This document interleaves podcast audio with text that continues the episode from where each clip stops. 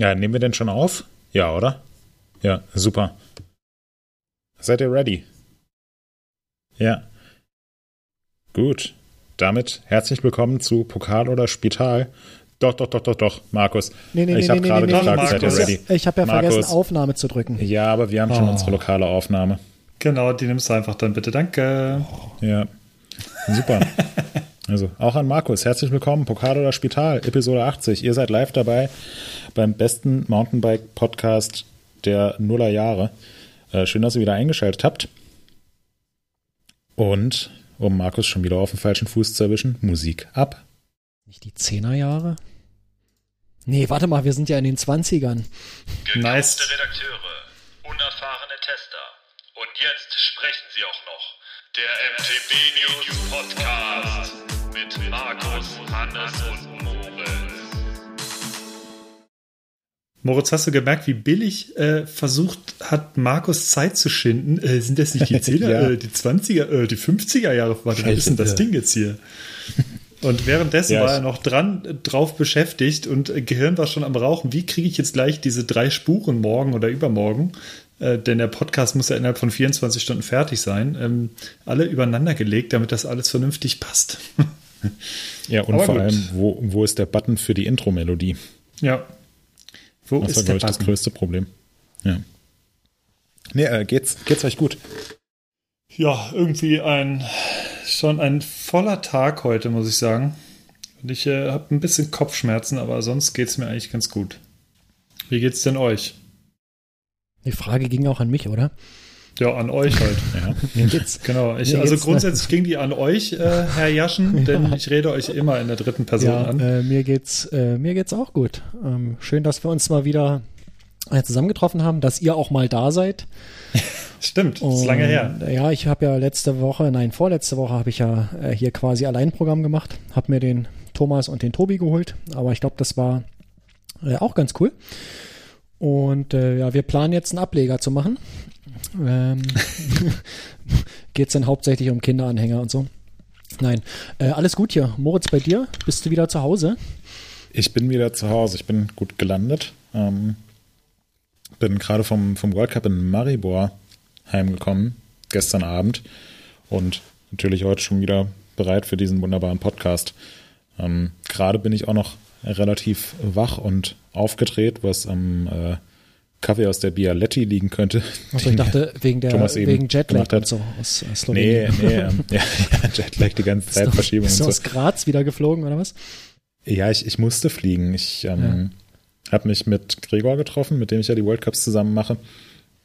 Und der war schon unten in den Alpen und eigentlich, also war jetzt äh, nochmal in Schladming ein paar Tage Radfahren. Und eigentlich war der Plan, dass ich mit dem Zug nach Salzburg fahre und Gregor mich da abholt und wir von da weiterfahren nach, nach Maribor. Das wären dann nochmal irgendwie so zweieinhalb Stunden gewesen. Und ich hätte von Mainz auch ohne Umsteigen nach Salzburg durchfahren können, wenn die Bahnführer dann nicht gestreikt hätten und alle Züge ausgefallen sind. Dann saß ich halt Mittwochmorgen da, äh, schaue auf meine DB-App, wollte nochmal schauen, ob ich jetzt in 20 oder 25 Minuten los muss und sehe so, Zug fällt aus, fällt aus, fällt aus, fällt aus. Scheiße, was mache ich denn jetzt? Und dann hatte ich die Wahl zwischen zwölf Stunden Autofahren oder kurz zum Frankfurter Flughafen, der von Mainz aus nur ein Katzensprung ist und dann von da nach Graz zu fliegen. Was jetzt auch nicht unbedingt toll war und eigentlich ganz schön übertrieben ist für so eine kurze Strecke, aber ich hatte leider keine andere Wahl. Aber das ging so kurzfristig, ja? Hingehen, Ticket kaufen und ab dafür. Naja, wir haben halt dann morgens direkt äh, Ticket gebucht Ja. bei der Lufthansa. Oh, das ja- Genau, und das, das ging. Und der Flug war auch nicht, äh, war nicht voll. Ich hatte auf beiden Flügen eine Reihe für mich. Das war sehr schön. Ähm, Ach, konntest du in Ruhe schlafen. ja, genau. Wie lange fliegt man da? Anderthalb Stunden mehr nicht, oder? Ja, anderthalb. Also steigst kurz auf, äh, schwebst ein bisschen, steigst wieder ab. Hm. Ja, genau, so viel dazu. Und jetzt bin ich ein paar Tage hier, jetzt gerade in Bad Kreuznach. Ähm, So, übrigens, so wie der FC in der ersten Liga. Hä, der FC ist doch jetzt der, der crazy shit. Ja, Die jetzt schon, stimmt. 3-1 Jetzt, äh, gewonnen oder so. nach, dem, nach dem ersten Spiel. Ich glaube, das wird auch jetzt wieder, aber das wäre so ein, das wäre eigentlich ein guter Gag. Sch Schalke geht ja leider nicht, sonst hätte die Schalke genommen. Aber es ist so eine schöne, wäre so eine schöne Fußballgeschichte gewesen eigentlich. Man steigt kurz auf, schwebt ein bisschen und steigt wieder ab. Ja, Paderborn Schalke hingegen vielleicht. folgt der, äh, der Kohlebau, Bergbau-Tradition. und Das stimmt. Mal sehen, wie weit es runtergeht. Ja. Ähm, ja, genau. Jetzt bin ich auf jeden Fall ein paar Tage hier und dann äh, fahre ich ähm, nach Val di Sole zur WM. Also volles Programm gerade. Ja, mega. Genau, aber bevor wir jetzt äh, hier unsere Zuhörer ähm, mit meiner privaten Reiselogistik äh, nerven, äh, sollen wir mal unser Programm abspulen? Ich habe Ja, mal Buch sagen. vor mir stehen und das würde ich gerne aufmachen. Äh, ja, dazu sind wir hier. Dann mach's mal auf. Ja, Moment, ich muss dazu die Wasserflasche zumachen. Ich sehe, du hast das gleiche, ja, das gleiche Ja, hast- wie ich. hast du auch? Naja, Ja. was denkst du denn? Weil ich wusste, Oh, dass ihr das beides habt, habe Was, ich es jetzt nicht ja, genommen. sehr geil.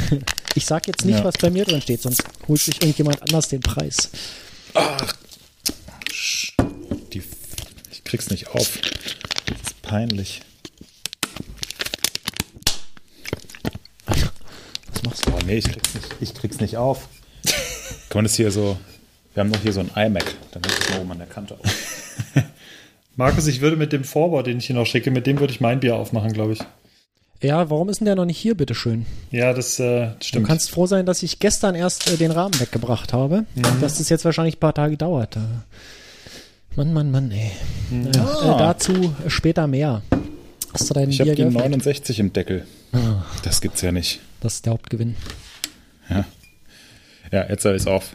Äh, hast du da jetzt auch auf oder hast du es Schon vorgetrunken? längst. Du, ich, äh, ich gieße es jetzt nur noch ein und dann äh, nehme ich mir hier einen Schluck. Wollen wir noch sagen, was Okay. es ist? Ja, Ja. ich habe selbiges schon getrunken, deswegen überlasse ich euch jetzt die Ich habe es doch auch schon getrunken.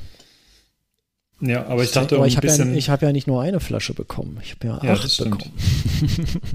ja. Hier, Prost. Prost. ja, Prost.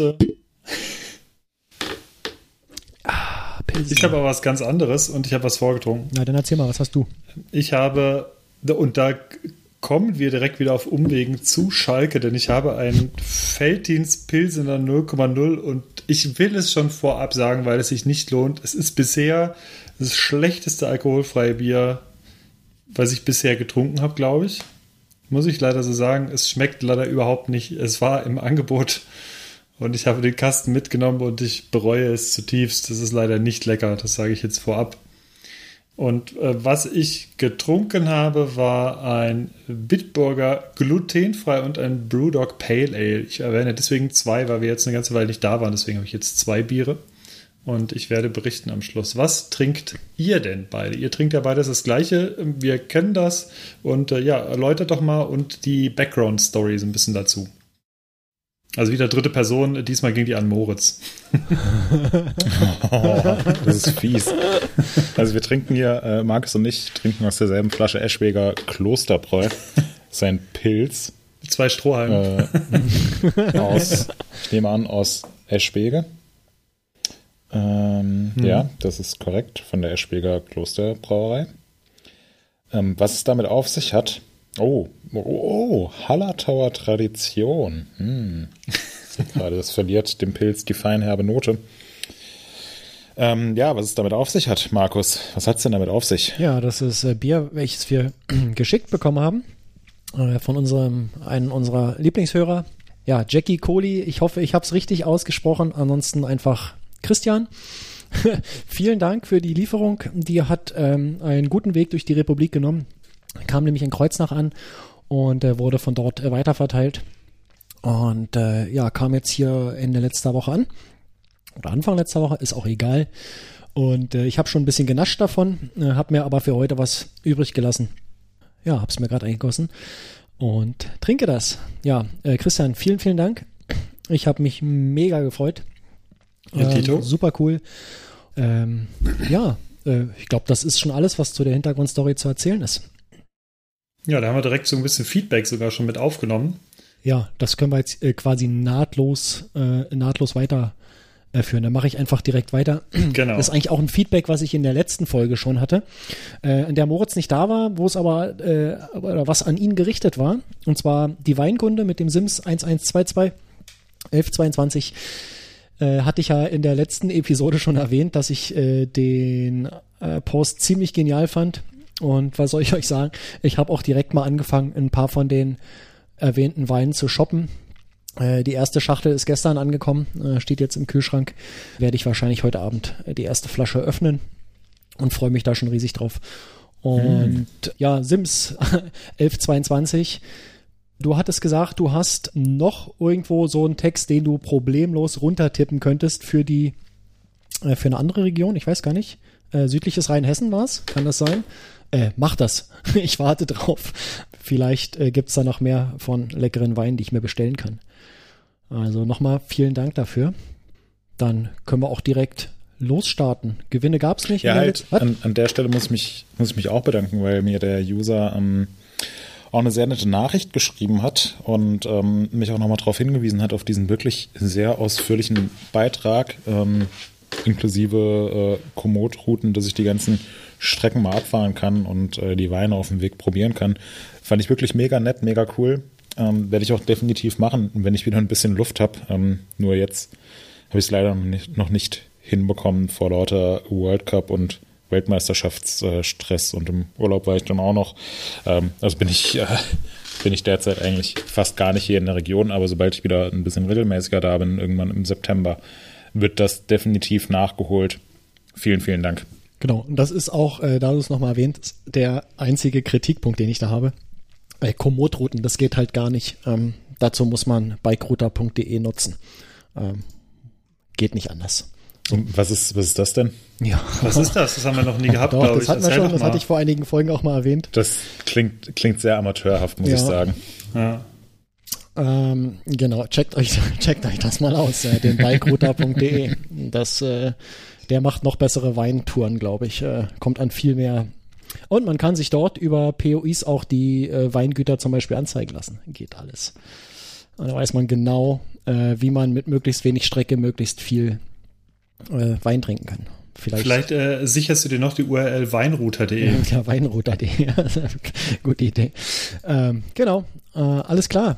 Dann haben wir das Feedback. Äh, mehr hatte ich nicht. Äh, ich wollte mich noch bedanken für die Kommentare zur letzten Episode. Fand ich auch wieder ausnahmslos gut glaube, ich werde mir doch noch das Red Dead Redemption 2 jetzt irgendwann mal kaufen müssen. Da kam ja doch noch mal äh, der ein oder andere Hinweis. Ich hatte den auch über andere Kanäle bekommen, Social Media und so. Sobald das Ding wieder im Sale ist, werde ich, glaube ich, zuschlagen. Und dann äh, können die Winterabende kommen. So reicht jetzt aber auch mit jetzt, Bedanken, ne? Jetzt reicht's ja auch, furchtbar. ja. Ich bin schon wieder viel zu nett zu euch. Du bist auf jeden Fall viel netter als zu uns im Chat zum Beispiel. Ja, ja. ja. Markus, was? Er weiß doch, wie es ist, wenn man immer zu tun hat und mhm. konzentriert arbeitet und dann kommt irgendjemand. Kannst du mal eben? Hm. Nein. genau. Ja, gut. So, wir haben Themen. auch für heute eine umfangreiche Vorbereitung gehabt, weil wir alle extrem wenig zu tun haben im Moment. Deswegen starten wir super vorbereitet ins erste Thema, würde ich sagen. Es liegt so ein bisschen auf der Hand, denn wir haben jetzt am Wochenende ein sehr spektakuläres Event gehabt. Moritz hat es ja schon kurz angeschnitten. Es geht um den World Cup in Maribor. Und ja, ich denke, der größte Unterschied zu den bisherigen Rennen waren so grundsätzlich die Bedingungen der Strecke, würde ich sagen, denn es war gar nicht so nass und feucht und schlammig, wie man das sonst meistens irgendwie gewohnt war von den Rennen, sondern exakt das Gegenteil. Ich würde jetzt einfach mal an Moritz übergeben. Moritz, wie war es in Maribor? Ja, es war feucht, nass und schlammig. Nein, es war, äh, es war wirklich das, das Gegenteil. Ähm, kennt ihr noch diese Kinder-Country-Werbung von früher? Oh ja. Hm. Wo so gesagt wird, ja, wir hätten Kinder-Country auch äh, staubtrocken machen können oder zäh wie Gummi. Aber wir haben es dank der Milch genauso gemacht, wie es ist. Und an den ersten Teil, also staubtrocken, äh, musste ich mich immer, musste ich immer denken. Es war wirklich heftig von den Bedingungen. Ich habe gar nicht so sehr damit gerechnet. Zwar hatte ich im Vorfeld gesehen, dass es irgendwie so um die 30 Grad werden sollen und äh, schön sonnig, aber dachte mir so, ja, 30 Grad ist ja im Jahr 2021 für einen Sommertag eher kühl und kam auch gerade aus dem Urlaub, wo es irgendwie so durchgehend 35, 36 Grad waren, war also bestens vorbereitet, aber es war wirklich extrem warm, extrem staubig ähm, und ziemlich heftige Bedingungen. Und ja, das hat, äh, hat für ein sehr interessantes Rennen und auch für eine sehr interessante Strecke gesorgt. Ich muss sagen, ich bin kein wahnsinnig großer Fan von Maribor. Ich war jetzt ähm, zweimal davor da. Einmal beim World Cup in 2019 und einmal davor bei einem europäischen Downhill Cup war, glaube ich, das, äh, das erste oder zweite Rennen, wo ich überhaupt ein Video gemacht habe. Ähm, vor langer, langer Zeit. Und ähm, ja, 2019 den World Cup Auftakt fand ich so mittel, also war jetzt, war schon cool, aber nicht so wahnsinnig spektakulär und hatte jetzt auch nicht das Gefühl, so irgendwie in den Alpen drin zu sein oder so, sondern es wirkt eher so wie deutsches Mittelgebirge und sieht auch so ein bisschen aus. Und dieses Jahr dachte ich dann, hm, in Maribor wurde jetzt die Europameisterschaft ausgetragen und drei Tage davor wurde der Europäische Downhill Cup da ausgetragen und jetzt am Wochenende danach direkt World Cup. Das wird total eingefahren sein und total langweilig und total Bikepark-mäßig. Und ein Großteil der Strecke wurde aber neu gesteckt, also nur so ein, nur so ein paar Meter nach links oder rechts. Aber hat sich halt komplett anders eingefahren und in Kombination mit den wirklich staubtrockenen Bedingungen gab es irgendwann keine Strecke mehr, beziehungsweise es haben sich extrem viele Wurzeln und Steine rausgefahren und dazwischen halt so 20 Zentimeter tiefer Staub. Es war wie, wie feinster Pulverschnee. Ähm, es hat es zum Fotografieren sehr, sehr interessant gemacht, äh, teilweise auch sehr schwierig gemacht, weil ein Fahrer durchgekommen ist und man dann eine halbe Minute nichts gesehen hat. Waren einfach nur so Staubwolken im Wald. Echt so krass, ja. Ähm, ja, es war, war super heftig. Also was so meine Kamera angeht und so, oh. hatte ich noch keinen so schlimmen Weltcup. Wenn ich die jetzt zu Nikon schicke, die werden mir, glaube ich, nur einen Vogel zeigen und mir eine, eine Schelle verpassen, so ja, schön am Handrücken. Rechts, weil, links, rechts mit einem nassen Lappen. ja, ja, nee, es ist so viel Staub überall. Ähm, es war so, ich weiß nicht, ob ihr das ob ihr das vom, Hannes, du vielleicht vom Fotografieren, ob du das kennst, auch so in mhm. ganz trockenen Bedingungen wenn man dann abends heimkommt und verschwitzt ist und unter die Dusche geht und sich wirklich eine Viertelstunde lang abduscht und so gut einseift, wie es geht und sich dann nochmal abduscht und aus der Dusche kommt und sich dann abtrocknet. Und das weiße Handtuch ist braun. Das ganze Handtuch ist braun. ja, ja. ja. Genau. ja ich, ich kenne das ganz gut aus Whistler. Da hatten wir ziemlich ähnliche Bedingungen meistens. Ja. ja. wenn wir da fotografiert haben, das ist, ja, es ist schon fies, ja. Ja, genau. Ähm, ne, und ansonsten war es ähm, dann tatsächlich ein ziemlich cooler Weltcup mit sehr knappen Ergebnissen, leider auch mit einigen Verletzungen, ähm, auf die ich gleich nochmal ein bisschen eingehen kann, ähm, mit einer doch sehr gelungenen Strecke und überwiegend positivem Feedback und auch mit einigen neuen Formaten, die wir vor Ort ausprobiert haben, was ähm, auch eine ganz interessante Sache für uns war. Und war jetzt auch ein schöner Auftakt für die Rennen, die in nächster Zeit anstehen, nämlich eben in zwei Wochen die Weltmeisterschaft, dann der letzte Weltcup des Jahres in Europa und direkt danach geht's weiter in die USA für den fürs World Cup Finale. Also jetzt beginnt eigentlich im wahrsten Sinne des Wortes die heiße Saisonphase. Ja. Auch wenn es so aktuell war's. nicht so den Anschein macht. Also hier ist es, ich bin gestern Abend so eine ganz kurze Runde gefahren und ich hatte so einen leichten Pulli drüber gezogen, weil ich wusste, okay, es, ist, es sind jetzt keine 20 Grad mehr. Und dann gucke ich auf den Tacho und es sind halt 9 Grad. Und ich dachte so, ja. boah. Also gestern war schon sehr herbstlich hier irgendwie. Aber ich denke, ja, das wird, wird, nächste Woche wieder warm.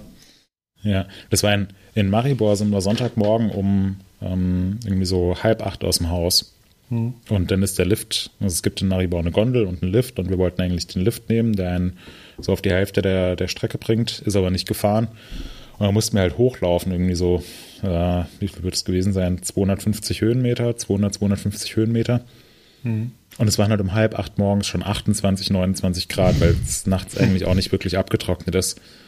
Und es, ey, ich, ich habe noch nie so heftig gespitzt wie in Maribor, glaube ich. Es ist wirklich so ein Sturzbächen an mir runtergelaufen, dass sich dann auch schön der ganze Staub dran festgesetzt hat. Dann kam ich gestern Abend nach Frankfurt und es hat schon, äh, es ist ja immer, du sitzt im Flugzeug, fliegst die ganze Zeit über den Wolken, denkst dir, oh, hm, geiles Wetter hier oben. Oh, Dann ja, ja. beginnt der Landeanflug und es ist, es ist nur am Schütten und richtig ekelhaft. Und ich hatte natürlich eine kurze Hose an und ein T-Shirt an und dachte mir, ey, ey, jetzt voll Hochsommer. Und in Frankfurt war es einfach katastrophal. Bin heimgekommen, äh, habe mich aufs Sofa gelegt, habe mir so eine habe mir eine kleine Lampe mit so einem, mit so einer richtig warmen Glühbirne angemacht und mich zugedeckt und ein bisschen gedöst und dachte so, ja, es könnte jetzt auch, also so in, in zwei Wochen könnte jetzt auch Weihnachten sein, so kam es mir mhm. vor. War sehr schön, aber nicht besonders sommerlich. Ja. Ja. Aber da ist mir auch noch eingefallen, Moritz, kennst du das auch bei, bei Fotorucksäcken, wenn du so zwei Tage, weil du, wo du gesagt hast, du hättest so ultra geschwitzt. Ich erinnere mich auch an Whistler, da war es dann teilweise so, dass du oben so an den Trägern vom Rucksack so, so eine Salzkruste hast.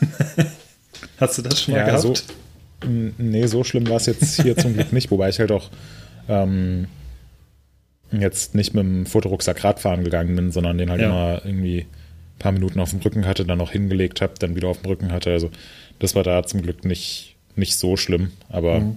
ja, ansonsten in jeglicher anderer Hinsicht waren wir Fotografen ganz schön ekelhaft. Aber ja, muss halt sein, also um, um coole Fotos hinzubekommen, reicht es halt nicht aus, einfach nur am Streckenrand zu stehen und seine Kamera so wild drauf zu richten, sondern du musst dich halt irgendwie unten auf den Boden legen und dir irgendeinen Vordergrund suchen und dann, ja, dann, dann wirst du halt schmutzig. Also Sonntagmorgen im Training ähm, habe ich das Männertraining angefangen an dem großen, an dem großen Triple, der in der Übertragung dann gar nicht mehr so groß aussah. Und so auf den Bildern sah es ziemlich cool aus, weil die Fahrer so sehr von hinten angestrahlt wurden und echt durch so eine, durch so eine Wüstenstaublandschaft ähm, gefetzt sind und dann auf einmal ein paar Meter hoch in der Luft standen und ansonsten war alles dunkel. Aber ich lag so ungefähr vier Meter unterhalb von der Landung, wo die, wo die Leute dann gerade angebremst haben. Und da hast du mal gesehen, ein Fahrer kommt, tak, tak, tak, machst ein Foto, Fahrer knallt an dir vorbei und so anderthalb bis zwei Sekunden später kommt einfach so eine riesige Staubwolke, in der du dann drin bist. Geil. Und das halt irgendwie 50 Mal hintereinander in 10 Minuten und dann, ja, muss schon das erste oder zweite Mal duschen. Wie so ein, wie so ein äh, mit überhöhter Geschwindigkeit fahrender, äh, weiß nicht, äh, äh, Pickup oder so auf dem Forstweg im Sommer. Wenn du so fährst, dann ja. kommt dir so ein Typ entgegen und du knallst danach halt irgendwie 250 Meter durch so eine Staubwand durch. Ja. Und denkst du einfach, oh, das ist aber auch krass, dann hast du das ja auch in der Nase gehabt und sowas am Ende, oder? Das, das muss ja, ja ziemlich äh, widerlich nicht, gewesen sein. Ja, ja da will, das also, ist auch, ja, Moritz? Ja, es war halt ab Tag 1, dass, dass die Nase voll war und du fängst dann auch irgendwie, äh, fängst an zu, oder musst niesen oder musst schneuzen oder popeln. Ja. Und alles, was rauskommt, ist wirklich so dunkler Dreck, sonst nichts. Krass, ey. Und ja, kommen wir noch, in, ja. den, in den Ohren ist es drin und so weiter. Ja, aber mm. äh, genug der staubtrockenen Themen. Kommen wir mal zu der relevanten Rennaction, oder? Genau, ich, äh, das wollte ich mich gerade ansprechen, beziehungsweise vorher nochmal ansprechen, was ich tatsächlich in den Fotoberichten interessant und teilweise, muss ich gestehen, auch äh, amüsant fand, war, dass das gefühlt kein Rennen war, sondern einfach ein Lazarett, bei dem ab und zu ein paar Leute Fahrrad gefahren ja, sind. Stimmt. Also so diese Kombination aus diesem riesigen Steinfeld und den Leuten, da siehst du Win Masters, wie er sein Mikrofon da in der bandagierten Hand festhält ja. und dieses ganze Feld Lazarett, wo nur so irgendwelche Leute mit Gips und sonstigen Sachen rumsitzen. Da dachte ich schon, ähm, hast du schon mal ein Rennen erlebt, bei dem so viele Leute irgendwie kaputt waren? Also wir haben ja auch zweimal berichtet, in den Rainbow Pass Artikeln, wie viele Leute jetzt nicht teilnehmen. Also ja, ähm, ja, finde ich finde ich interessant, dass du es ansprichst, weil ähm, den Eindruck finde ich konnte man gewinnen, dass es jetzt also dass die Fahrer und Fahrerinnen wie äh, Fliegen vom Himmel fallen, aber ich habe es vor Ort gar nicht so empfunden. Also okay. die Strecke war war zweimal gesperrt für einen Helikoptereinsatz. Äh, einmal am ersten Trainingstag, da hat sich äh, Loris Revelli ziemlich zerschossen. Und dann in der Quali ist Raffaela Richter ziemlich heftig gestürzt. Ich glaube auch beide, also bei Raffaela weiß ich nicht genau, Loris Revelli ist direkt auf dem zweiten Sprung gestürzt. Also das hat man in der Live-Übertragung ja gesehen. Es ging aus dem Start raus um einen Linksanlieger, dann kam ein Sprung, dann kam ein Rechtsanlieger und dann kam ja so ein, so ein Road Gap mit einem Pre-Jump davor. Also eigentlich gar nichts Bildes und da hat er aber irgendwie den, den Pre-Jump ein bisschen das Timing vermasselt und ist dann völlig unkontrolliert übers Roadgap geflogen. Das waren eigentlich die beiden einzigen heftigen Stürze und ähm, dass mal bei einem Downhill-Weltcup ein Helikopter äh, aus Sicherheitsgründen vorbeikommt, ist jetzt auch ähm, keine Seltenheit, sage ich mal. Mhm. Ist natürlich immer schade, wenn das passiert, aber soweit ich weiß, geht es beiden auch den Umständen entsprechend gut, werden keine ähm, bleibenden Verletzungen davontragen, beziehungsweise bleibenden Schäden davontragen. Ähm, von daher in Anführungszeichen halb so wild. Da war in, in Leger war deutlich häufiger der Helikopter oder der Krankenwagen unterwegs. Mhm. Was allerdings der Fall war und wieso der Eindruck entstanden ist, dass jetzt in Maribor sich jeder irgendwie verletzt. Die Strecke war sehr staubig, sie war sehr, sehr schnell. Ähm, auch eigentlich gar keine wahnsinnig kompliziert zu fahrende Strecke. Also ich würde mal behaupten, ich bin jetzt, äh, bin jetzt definitiv weit davon entfernt, ein World Cup-Fahrer zu sein oder ein guter äh, Downhiller, Schrägstrich Mountainbiker zu sein. Ähm, aber ich würde die, die Strecke eigentlich problemlos runterkommen. Ähm, mhm. Würde jetzt natürlich die großen Sprünge nicht machen. Aber auch das Steinfeld, das, das kommt man schon runter. Das ist sehr lang und sieht heftig aus, aber mhm. man kann sich da auch eine Linie durchsuchen, die total in Ordnung ist. Dauert dann halt nur eine halbe Minute länger. Ja, genau, das ist halt das Ding. Also je leichter die Strecke ist, desto höher sind auch die Geschwindigkeiten, desto größer wird das Risiko und desto schwerer wird es natürlich auch. Ähm, und dadurch, dass die Strecke halt so schnell war und ziemlich steinig war und wenig so weicher natürlicher Waldboden, sondern alles so sehr, sehr, sehr, sehr fester Boden.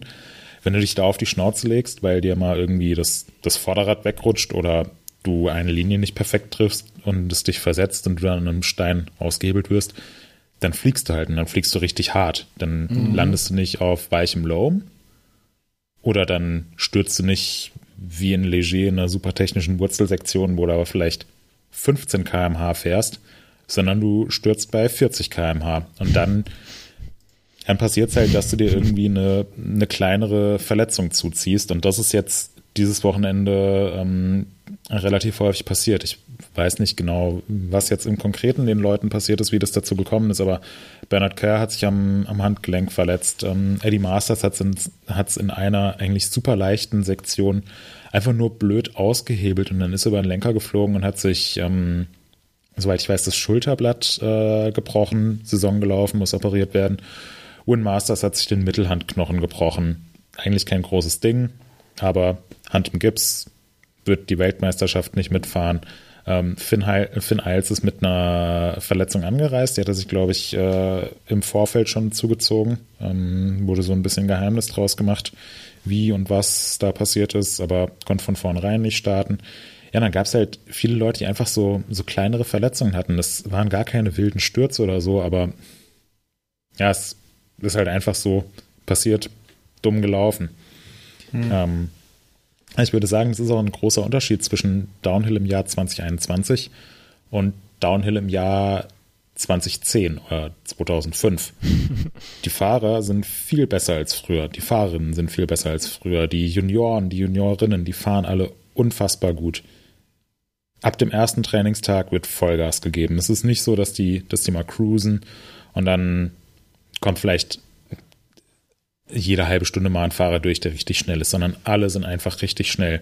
Ähm, es wird auch gar nicht mehr geschaut, hm, kann man die Linie überhaupt sinnvoll fahren, sondern es wird, es wird mit Vollgas da durchgeknallt. Es gibt genug Leute, ähm, irgendwie so dein, der typische Franzose, der bei den nationalen Meisterschaften vielleicht 18. oder 19. wird, der fährt heutzutage besser als 95 Prozent der World Cup-Fahrer vor 20 Jahren.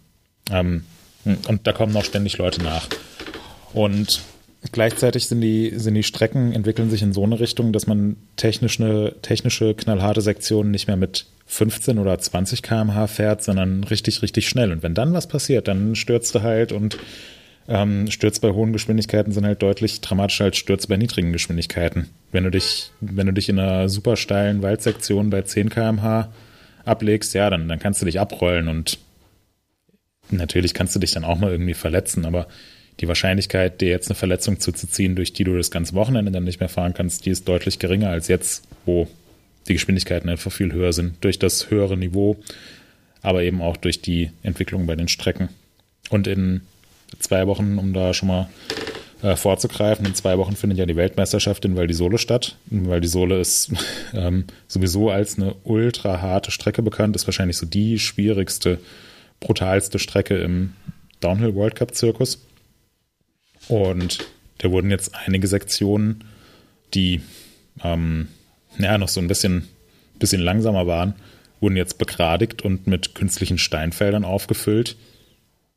Das heißt, die werden da alle noch viel, viel schneller durchkommen und noch viel weniger, ähm, äh, ja, so ähm, Spielraum für Fehler haben. Mhm. Und wenn du dich da ablegst, dann, ey, kannst du direkt, ja. kannst du direkt bis äh, 2022 am Streckenrand liegen bleiben bis zum nächsten Weltcup dort. Ja. Das wird, wird ganz schön heftig. Und das ist eine Entwicklung, die, ja, kann man definitiv kritisch sehen. Sieht spektakulär aus, aber ähm, aber weißt du was? So besonders ähm, das ja. ist aber, wenn ich so zurückdenke jetzt, wir machen das seit fast vier Jahren, äh, irgendwie haben wir das aber dann doch auch jedes Jahr gesagt, ne, mit der Entwicklung. Also wo, wo führt das hin? Das wird mhm. immer alles krasser und jedes Mal oder jedes Jahr sind wir dann doch wieder überrascht, ähm, dass es noch mal krasser geworden ist, als, als man es ja. irgendwie erwartet hat. Und ähm, das ist schon, das ist schon beeindruckend, dass das auch in so einem äh, klein, also ja, kleinstmöglichen Zeitabständen für die Betrachtung, äh, dass man es da auch beobachten kann schon Wahnsinn. Ja, ich, ich denke da, ich denke, da herrscht auch so eine, so eine leicht verzerrte Wahrnehmung, Wahrnehmung bei den Fahrern und auch bei, bei mir persönlich. Man kommt halt immer von so einem Rennen nach Hause und ist total geflasht und denkt sich, oh, das war jetzt der heftigste World Cup aller Zeiten. Mhm. Wahrscheinlich, wenn ich mir jetzt einen World Cup von Monster N 2017 anschauen würde, nochmal live vor Ort, dann würde ich auch sagen, boah, das war jetzt der heftigste World Cup aller Zeiten. Okay. Oder weil die Sol halt jedes Jahr eigentlich. Ja, weil die Sol jedes Jahr.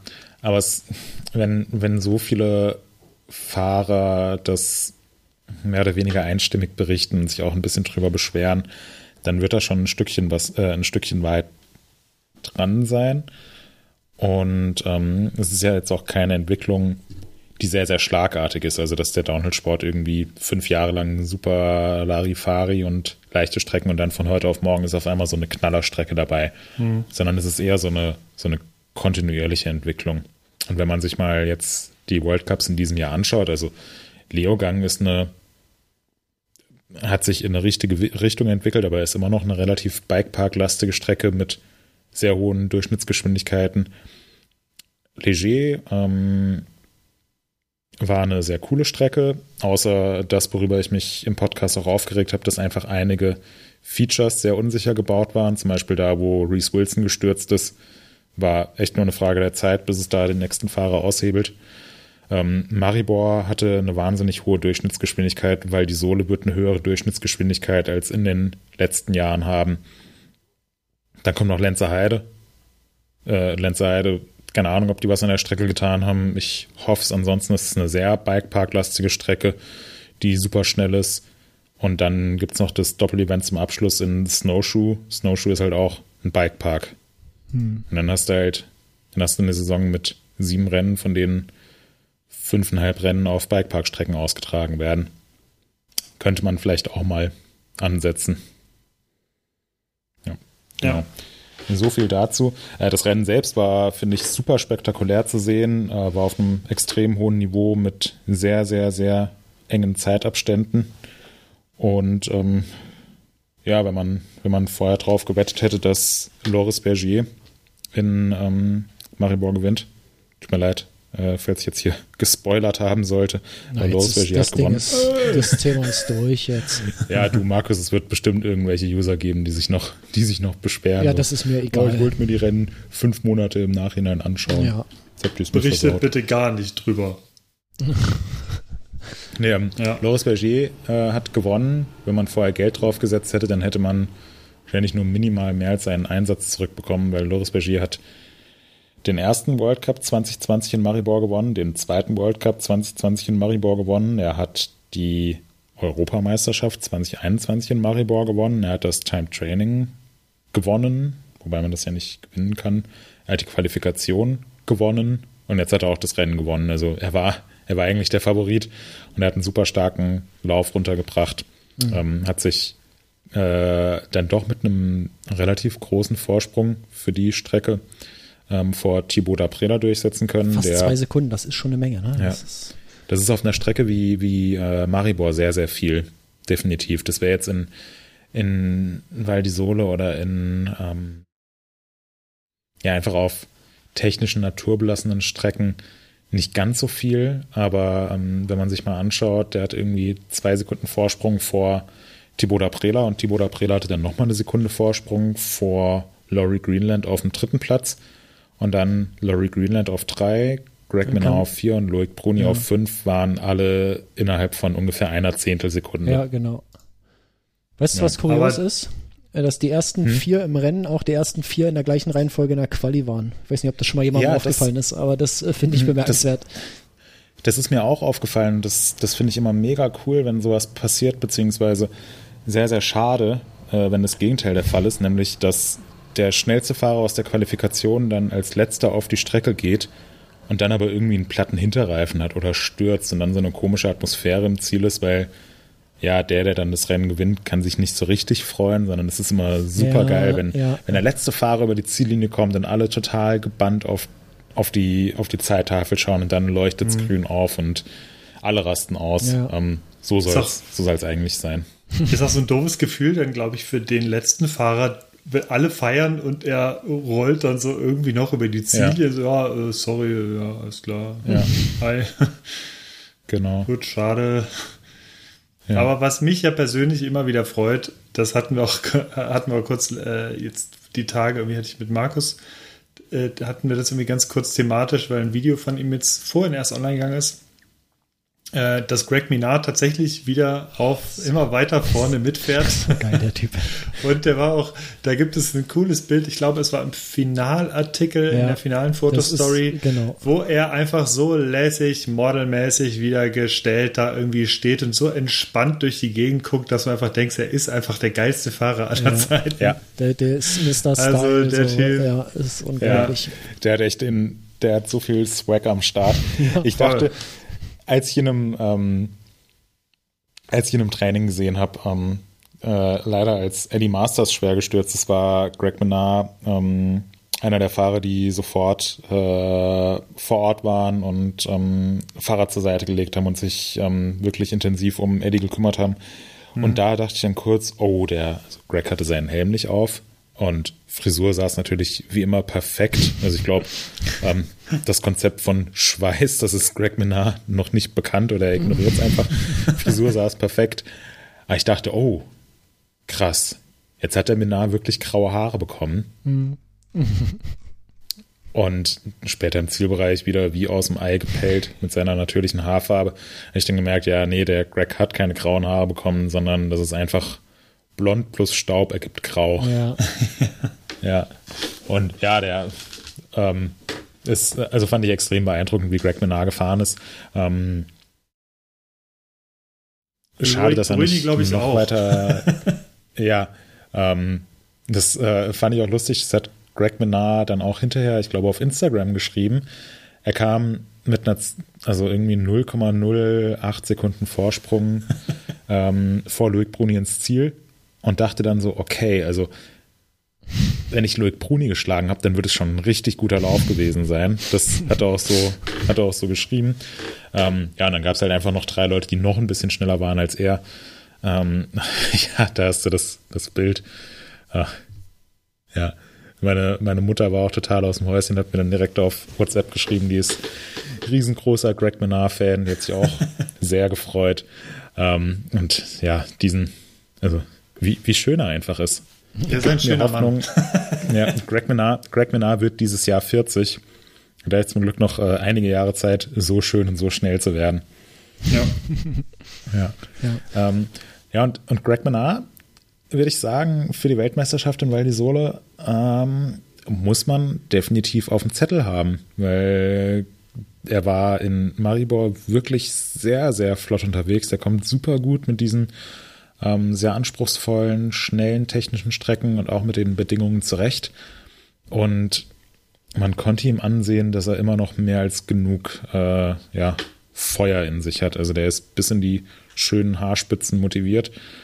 Und ich glaube, der wird in Val di Sole auch nochmal allen beweisen wollen, dass, ähm, ja, dass man auch als äh, Masters-Fahrer locker mit den, mit den äh, halb so alten Jungs mithalten kann ja. und sogar noch schneller sein kann da kommt sehr viel Erfahrung dann mit ins Spiel einfach, oder? Also es ist einfach, wenn du einfach so diese, das Selbstvertrauen, was du hast, wenn du diese Strecken A kennst und B genau weißt, wie du dich zu verhalten hast. Ich, ich finde immer, ähm, dass Greg Minar einfach, er sieht nie so aus, als würde er vollständig am oder überm Limit fahren. Er sieht eigentlich immer komplett kontrolliert aus und hat eher, eher ruhig und konzentriert und nie so massiv, also schon spektakulär schnell, weil er einfach schnell ist, aber wenn man es vergleicht, er ist nicht so einer, der irgendwie halt wild rumzappelt und irgendwie aggressiv jede Kurve nimmt oder so, sondern er zieht einfach immer so seinen gleichen Stiefel durch und ist am Ende meistens schnell.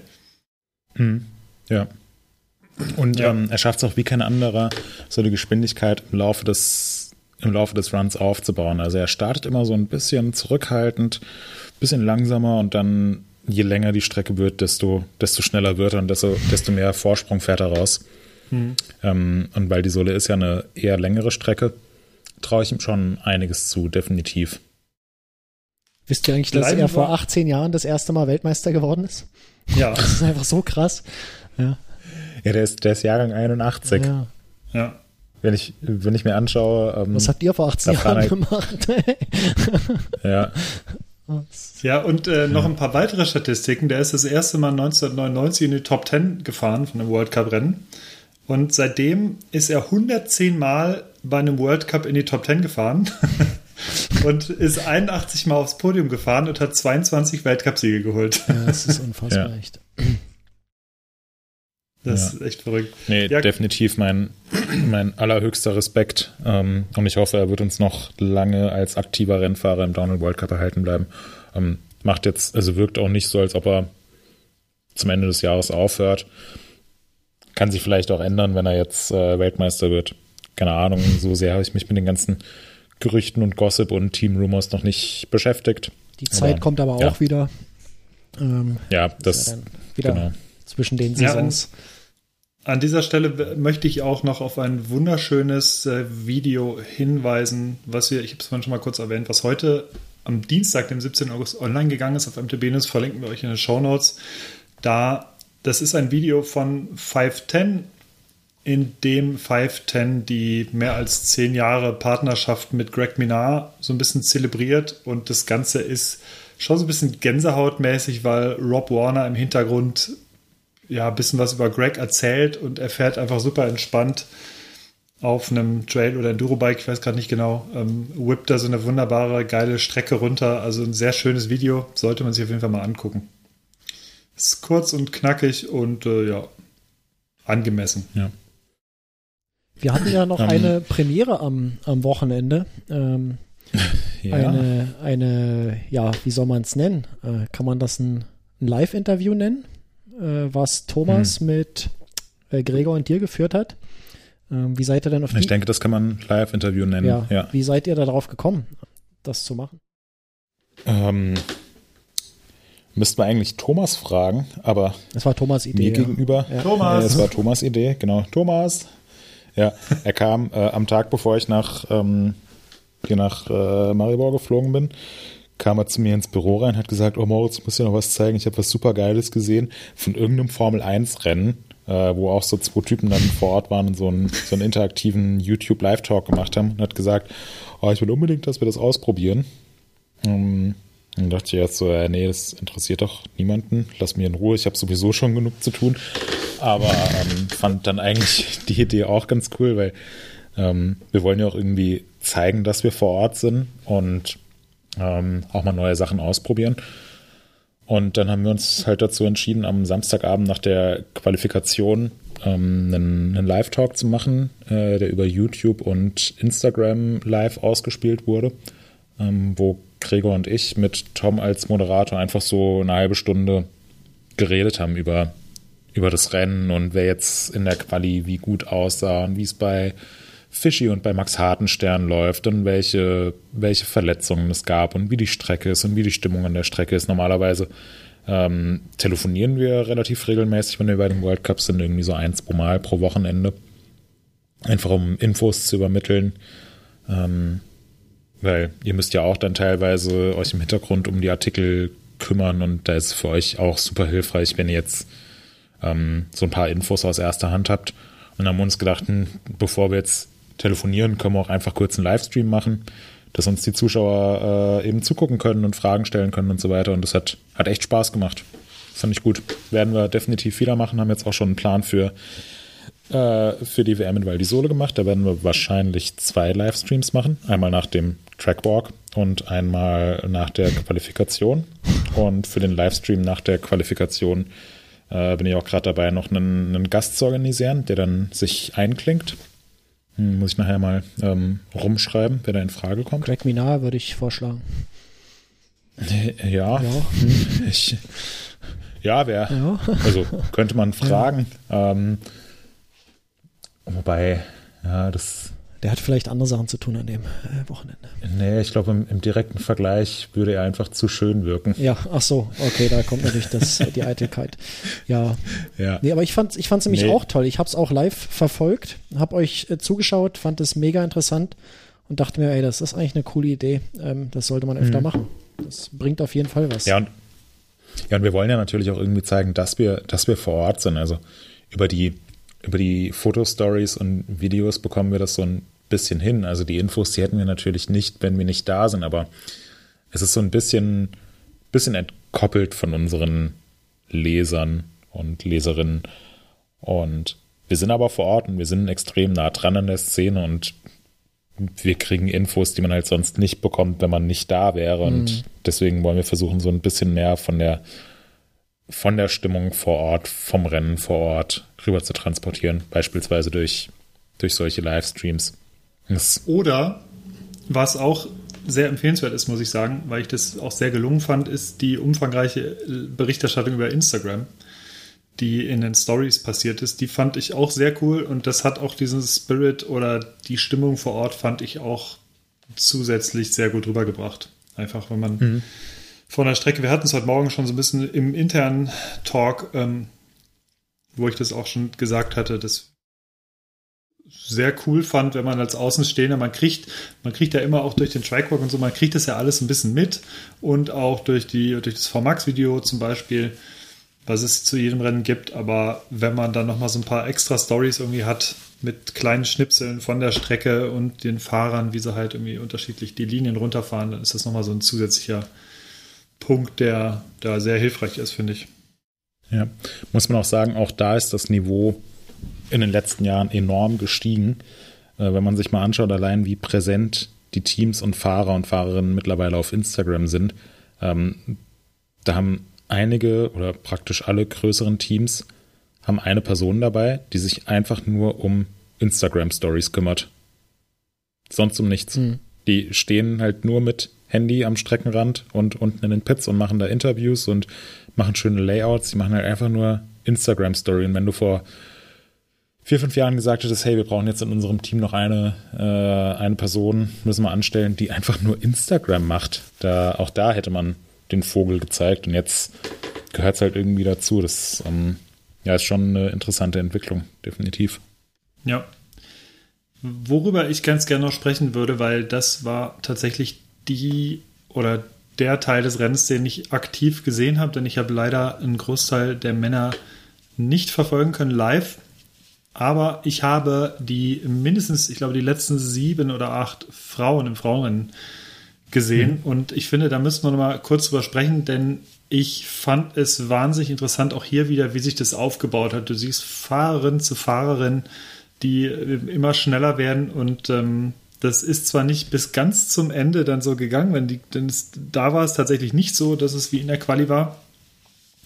Aber mhm. da fand ich es ja. wahnsinnig, was für einen Lauf Miriam Nicole darunter gezimmert hat. Das war fand ich auch dermaßen schnell und aggressiv gefahren. Das hat mir sehr gut gefallen. Wie, wie hast du das vor Ort empfunden, Moritz? Ähm, ich habe den, ich den Lauf von Miriam Nicole leider nicht äh, gesehen. Okay. Ich wollte mir gestern Abend das Replay anschauen und bin dabei eingeschlafen, einfach weil ich so müde und so fertig war. Ähm, das muss ich dringend nachholen. Aber ich finde Miriam Nicole ist immer mit einem so überragenden Fahrstil unterwegs. Ähm, das ist wirklich sensationell, wie sie fährt. Ähm, das war zu Beginn des Jahres beim ersten Rennen in Leogang super interessant, weil es ähm, seit dieser Saison ähm, normalerweise ist das Training aufgeteilt in Gruppe B und Gruppe A. Und Gruppe B umfasst äh, alle Frauen, alle Junioren, alle Juniorinnen und Gruppe A sind alle Männer. Hm. Also normalerweise sind die im Training voneinander getrennt, damit da jetzt nicht irgendein Juniorenfahrer, der zum ersten Mal überhaupt einen World Cup fährt, dass der dann auf einmal vor Greg Menard fahren muss oder vor Thibaut Prela fahren muss. ja. Fällt mir übrigens an der Stelle eine ganz kleine Anekdote. Ähm, das das äh, Time Training am Freitag ging los. Ich stand am Eingang vom Steinfeld und bevor das Time Training losgeht, äh, wird immer noch ein Vorstarter die, die Strecke runtergeschickt. Ähm, der Vorstarter mit dem Buchstaben A vorne dran kam dann, kam dann an und im Steinfeld war mega viel los. Und die Leute mit der Kettensäge, die wir dann auch im Livestream gesehen haben, haben mega Stimmung gemacht und alle Zuschauer standen da. Und dann kam der Typ mit der A an, ist oben ins Steinfeld reingefahren und dann hast du schon gesehen, oh, da kommt jetzt aber jemand hinter ihm. In einem lila Outfit. Und er hat auch noch die Startnummer 1 dran und so ein Goldkettchen um den Hals. Er kam halt so, so 20 Meter hinter ihm mit doppelter Geschwindigkeit Thibaut Prela ums Eck geschossen und hat so, also er war halt, der mit der, der mit der Startnummer A, also der Vorstatter, der ist wirklich gut gefahren. Ähm, hat alle Sprünge mitgemacht und so. Äh, kein Problem, ist super gut gefahren, aber war halt doch ein riesengroßer Unterschied zu Thibaut Prela, der einen gezeiteten Run machen wollte. Und Thibaut Prela hat geschrien. Also war echt noch so 15, 20 Meter hinten dran, aber kam mit doppelter Geschwindigkeit ums Eck geschossen, hat ihn gesehen, hat geschrien. hat immer mehr aufgeholt. Und dann ist äh, Vorstarter A leider so heftig in seiner Panik ins Steinfeld reingeflippt und Thibaut Prela ist irgendwie mit, äh, mit Vollgas, musste er eine komplett andere Linie durchs Steinfeld fahren, ist gerade so noch um ihn rum. ähm, ja, genau. Und ähm, worauf ich aber eigentlich hinaus wollte, ist, ähm, es gibt eben diese, diese eine Stunde am ersten Tag, wo das Training gemixt ist, wo dann äh, auch Frauen und Junioren und Männer zusammenfahren. Ähm, und im Time Training ist es auch so. Ähm, und da war es dann so, dass äh, Kommissal ähm, komplett als Team gefahren ist.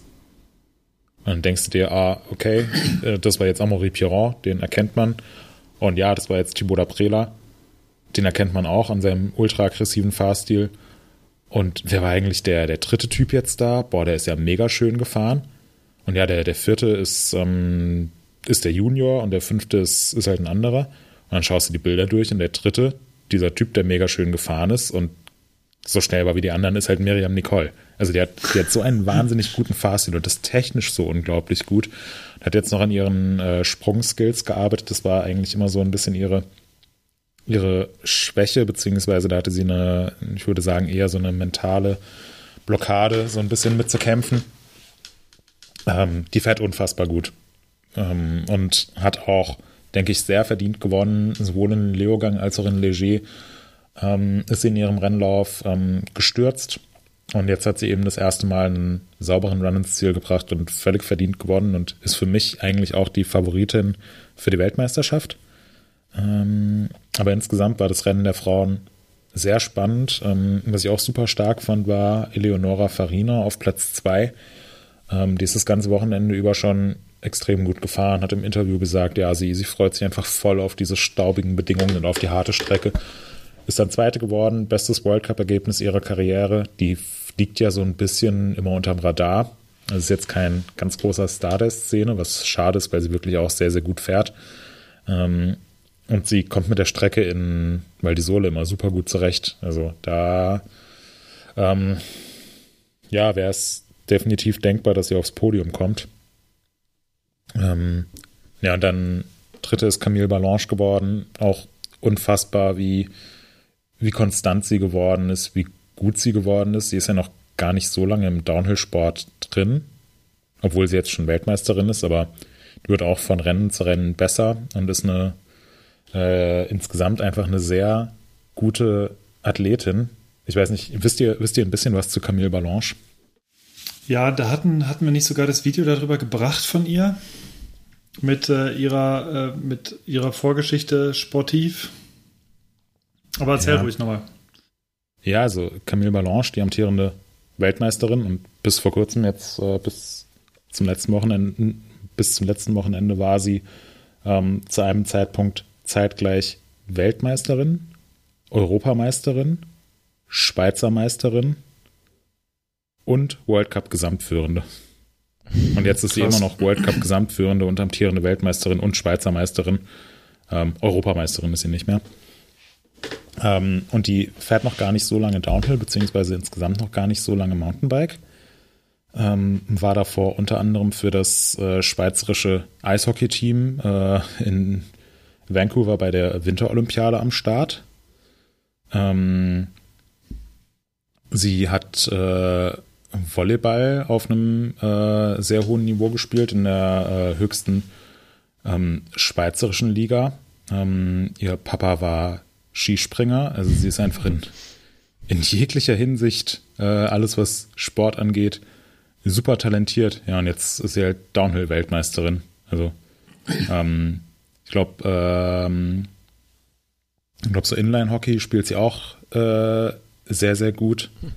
Ähm, also ungefähr alles, was man irgendwie im Sportbereich machen kann, kann sie mega gut.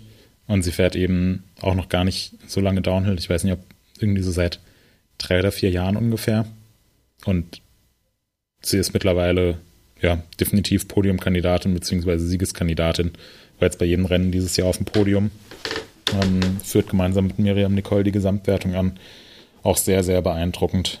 Und generell war es für das Team Dorval ein sehr erfolgreiches Wochenende. Mhm. Camille Balanche ist Dritte geworden. Monika Rastnick ist Vierte geworden. Ähm, die Lokalmatadorin war auch ein tolles Ergebnis für sie. Bei den Männern ist Baptiste Piron Sechster geworden. Also die haben schon ein ziemlich starkes Team. Was ich auch einen interessanten Fakt finde, was ihr vielleicht, ja, was man, oder was ihr vielleicht auch rausgelesen habt, ob aus den Ergebnissen, es war ein besonderes Podium denn, äh, bei den Frauen, denn es war ein komplettes Ü30-Podium.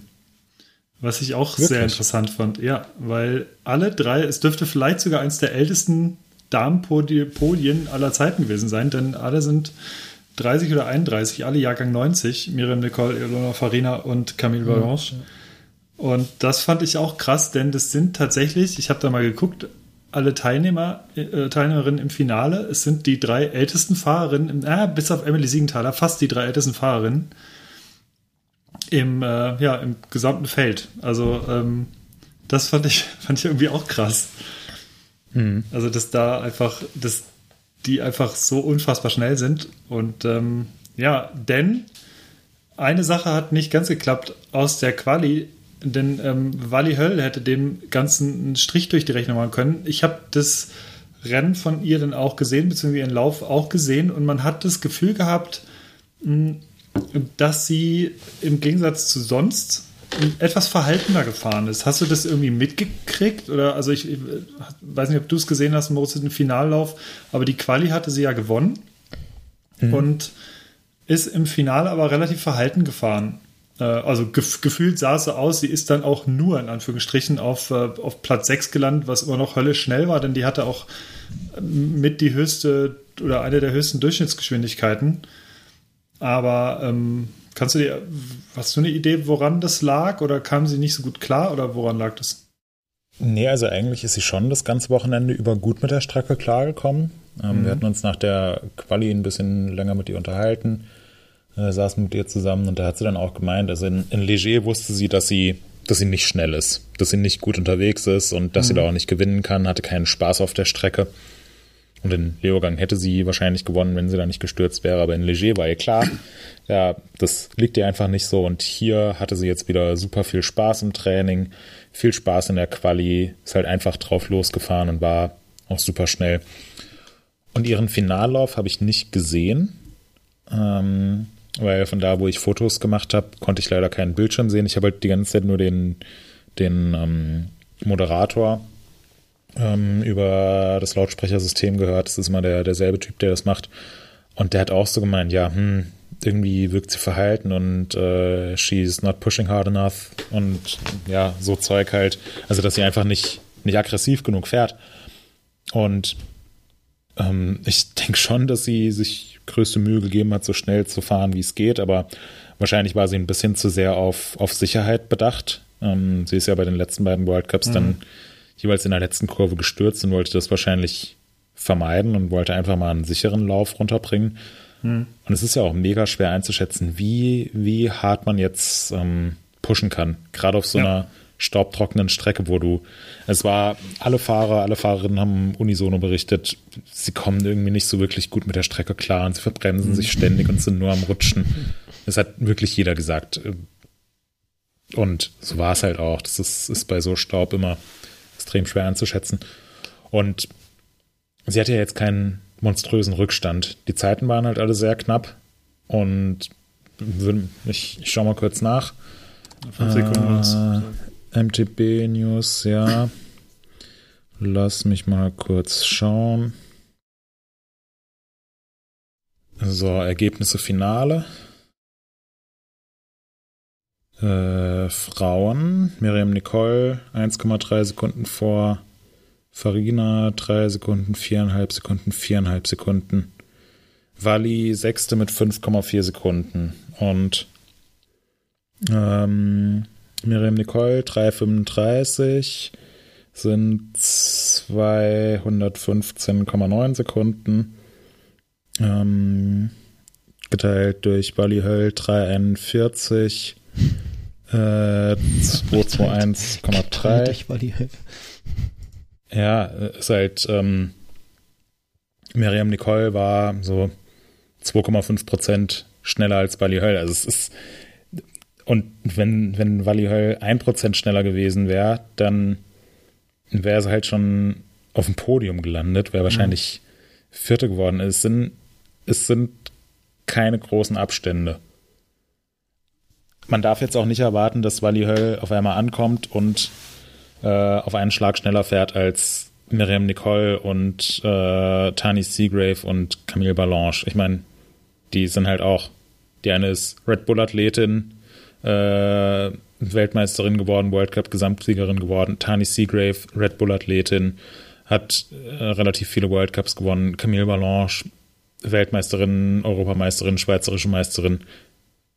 Die die können ja auch ein bisschen Fahrrad fahren. Definitiv, Und, ja. ähm, vielleicht, vielleicht wünscht man sich das oder geht davon aus, so, ah, jetzt kommt Wally Höll und fährt alle in Grund und Boden. Aber so ist es halt nicht. Also, und mir ging es eher um die Differenz äh, zwischen, ja. zwischen der Quali und, und dem Finale halt einfach.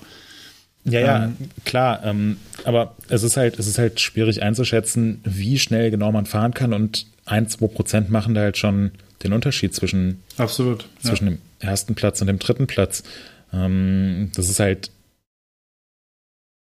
Ich, ich verstehe schon, wieso man sich jetzt hier die Ergebnisliste anschaut und sieht, oh, Wally Höll, sechster Platz, fünfeinhalb Sekunden Rückstand, was ist denn die für einen Murks zusammengefahren? Aber ich finde, es wird ihrer, ihrer Leistung nicht gerecht. Sie wird sich ja sicherlich auch ein bisschen mehr erhofft haben, keine Frage. Sie hätte lieber gewonnen, als jetzt irgendwie Sechste zu werden. Äh, sie war sicherlich nicht besonders äh, glücklich nach dem, nach dem Lauf. Aber ähm, so, so ist es halt manchmal. Es ist so eine, so eine Plattitüde, wenn man sagt, ja, that's Racing, gehört halt einfach dazu. Ja, zack. Aber da ist ich halt auch einfach ein bisschen was dran. Ich denke, da ist auch trotz, es, sie muss einfach weiterhin, ich meine, das ist jetzt halt, sie muss, glaube ich, einfach auch äh, noch ein bisschen mehr Erfahrung sammeln, wahrscheinlich. Einfach ähm, ja. vielleicht auch mental, weiß nicht, also gerade wie gesagt, es, ich, ich könnte mir, ich könnte mir vorstellen, dass es nichts Schlimmeres gibt, als in der letzten Kurve zu stürzen ähm, wie bescheuert das Gefühl sein muss, wenn du eigentlich irgendwie auf einem guten Lauf bist und dann, dann rutscht du in der letzten Kurve weg. Also es muss wahnsinnig dämlich sein, das ja. Gefühl. Und ähm, von daher, ich, ich kann das komplett nachvollziehen. Und äh, ich gehe auch davon aus, dass, also weil das Talent und die Geschwindigkeit, die hat sie ja, man sieht ja, wie unfassbar aggressiv sie fahren kann und pushen kann. Ja. Und äh, ich denke, ja. das wird auch, wird auch kommen. Ja, definitiv. Irgendwann halt, man kann es nicht kann es halt nicht erzwingen. Ähm, wenn ich mich richtig erinnere, hat sie halt, äh, hat sie auch auf Instagram oder in ihrer Story geschrieben, so, sie hat sich das ganze Wochenende super gefühlt, ist unbeschwert gefahren, ist locker gefahren, hatte Spaß, sie hat auch auf allen Sprüngen äh, Whips gemacht und so weiter. Und dann stand sie für ihren Final Finallauf im Starthäuschen, hat sich so gedacht, oh, World Cup Finale. Und in dem Moment ist, ja, weil sie halt äh, in keiner so besonders guten Verfassung und das mhm. reicht dann vielleicht schon aus für diese zwei, drei Prozent, die dann, die dann einfach fehlen. Ähm,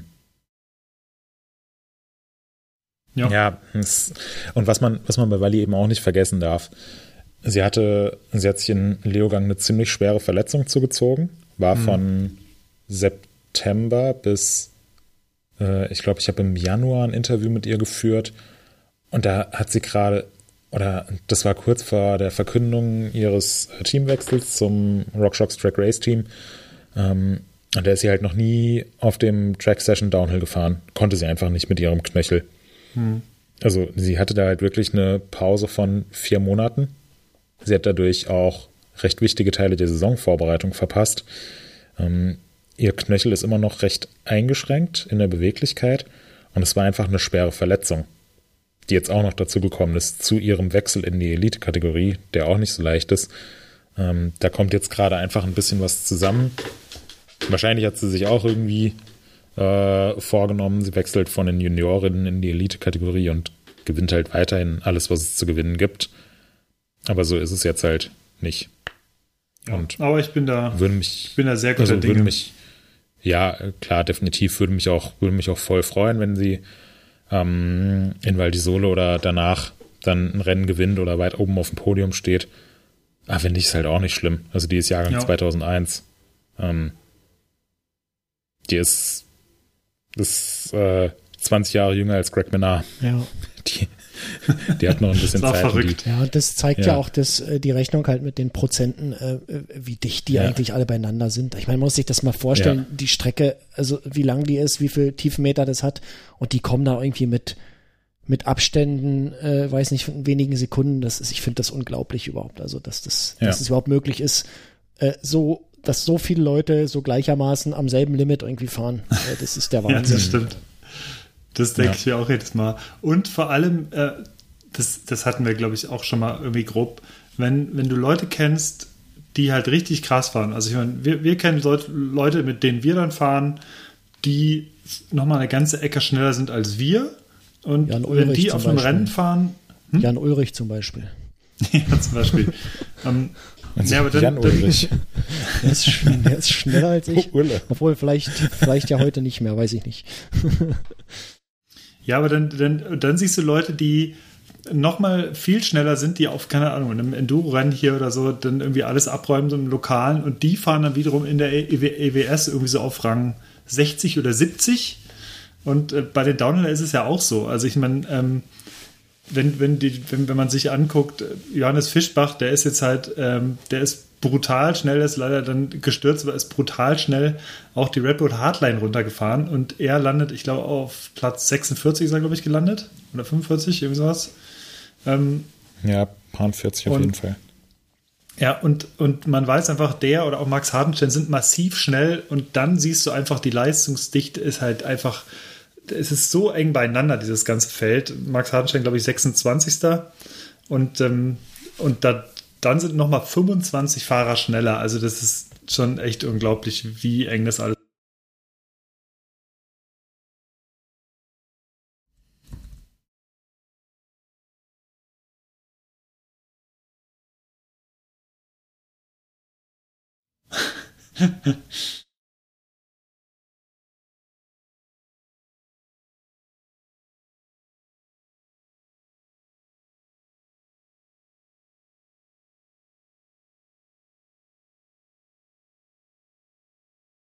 und ähm, irgendwie vielleicht 60 Kilo wiegt. Ähm, und da ist er nicht der Einzige, also für den ist es auch kein, kein Kindergeburtstag, da mal eben einen World Cup zu gewinnen. Das Niveau bei den Junioren und auch bei den Juniorinnen ähm, ist ziemlich hoch. Ähm, es gibt eine ordentliche Konkurrenz, Leistungsdichte ist da. Das ist schon sehr cool, wie sich das alles entwickelt. Hm. Ja. Ähm, eine Sache vielleicht noch abschließend, jetzt haben wir schon ganz schön lange über den World Cup geredet, mhm. äh, was mir aufgefallen ist und äh, was ich nicht verstehe und was ich absolut äh, anprangerungswürdig finde. Ey, was haben die denn alle für komische äh, Klamottenfarben gehabt an dem Wochenende? Das ging ja gar nicht klar. Also, Was meinst du denn, Markus? dieses, dieses Lila und Türkis und Gelb-Lila und, und Türkis-Lila äh, und, und, das passt da halt echt alles gar nicht. Und du denkst, die 80er Jahre sind da eingeritten irgendwie. Ich fand, ich fand ja. Greg Minar wieder wunderschön. Ja, der, ja okay, das, ja. ja. bei ihm passt das aber auch. Er kann das tragen. Ähm, aber sonst, ey. Ja, Greg Minar hatte ja ein dunkelblaues Outfit, so dunkelblau mit, ja. äh, mit oder Petrol. Petrol, Petrol. Ja, Das sah schon sehr cool aus. Ähm, ich weiß, was du meinst. Ich fand, also ich würde einen Großteil der Sachen, die im World Cup getragen werden, niemals tragen. Aber es ist halt so als Race-Outfit schon ziemlich cool, wenn es so auffällt.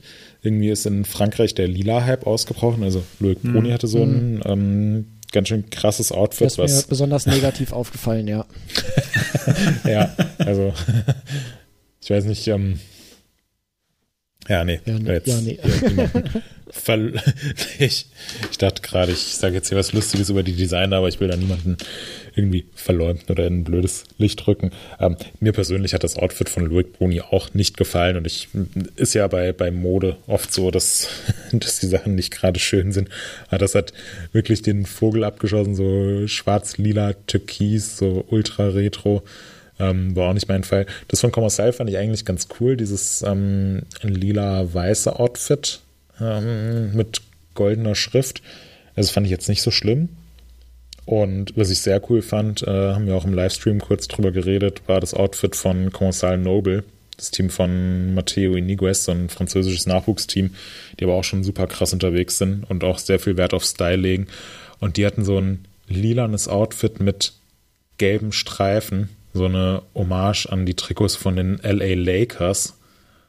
Und das sah super geil aus. Würde ich mir auch nicht kaufen, aber es sah, sah für ein Race-Outfit total perfekt aus. Das ähm, Mhm. fand, ich, fand ich sehr cool. Aber Loic Bruni, ja, keine Ahnung, was die da geritten hat. Oder äh, ich sag nur Zumindest Share or Die. Das war auch mal eins meiner Lieblingsoutfits von dem Rennen. Chair or Die, genau.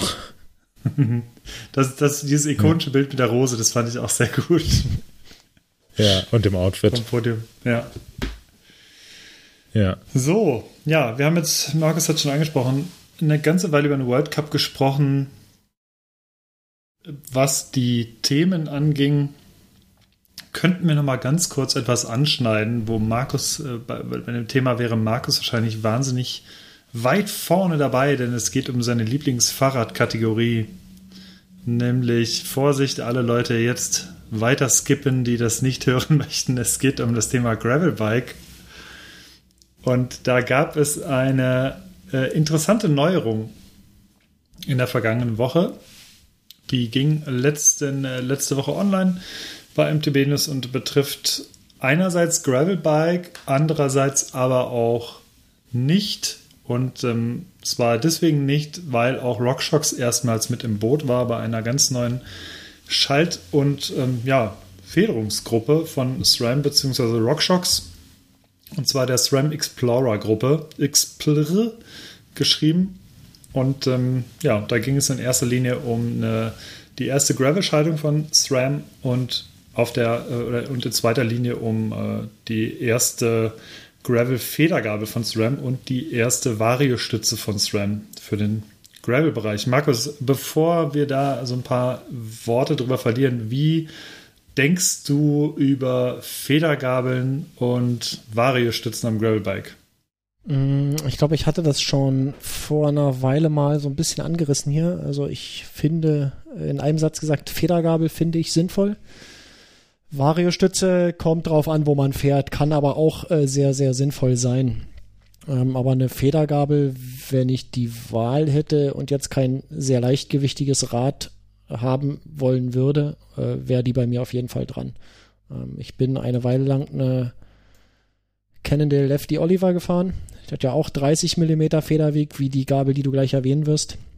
Und Mhm. äh, das macht schon einen sehr großen Unterschied und äh, das ist definitiv eine sinnvolle Sache an einem Gravelbike.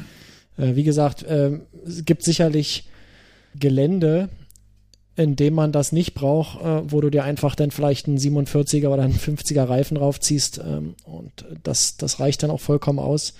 Äh, wenn es aber mal so ein bisschen wurzeliger wird, äh, was ja nicht ausbleibt, auch wenn es vielleicht nicht das Standardgelände ist für so ein Gravelbike, dann freust du dich auf jeden Fall sehr, äh, auch über nur 30 Millimeter.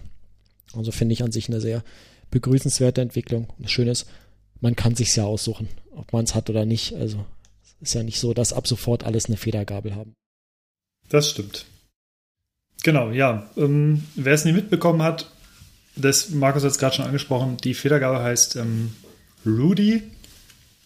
Kommt Und, von äh, Rudi diese- Giuliani, ist einfach. Genau. Ähm, ja, genau, die Rudy Ultimate Gabel, die gibt es mit 30 mm und 40 mm Federweg und ähm, wir hatten Testbikes damit ausgestattet, ähm, erhalten von SRAM und sind die in der letzten Woche gefahren. Das war eine relativ, äh, relativ knappe Geschichte. Wir haben nicht so unfassbar viel Zeit gehabt zum Testen, ein paar Tage.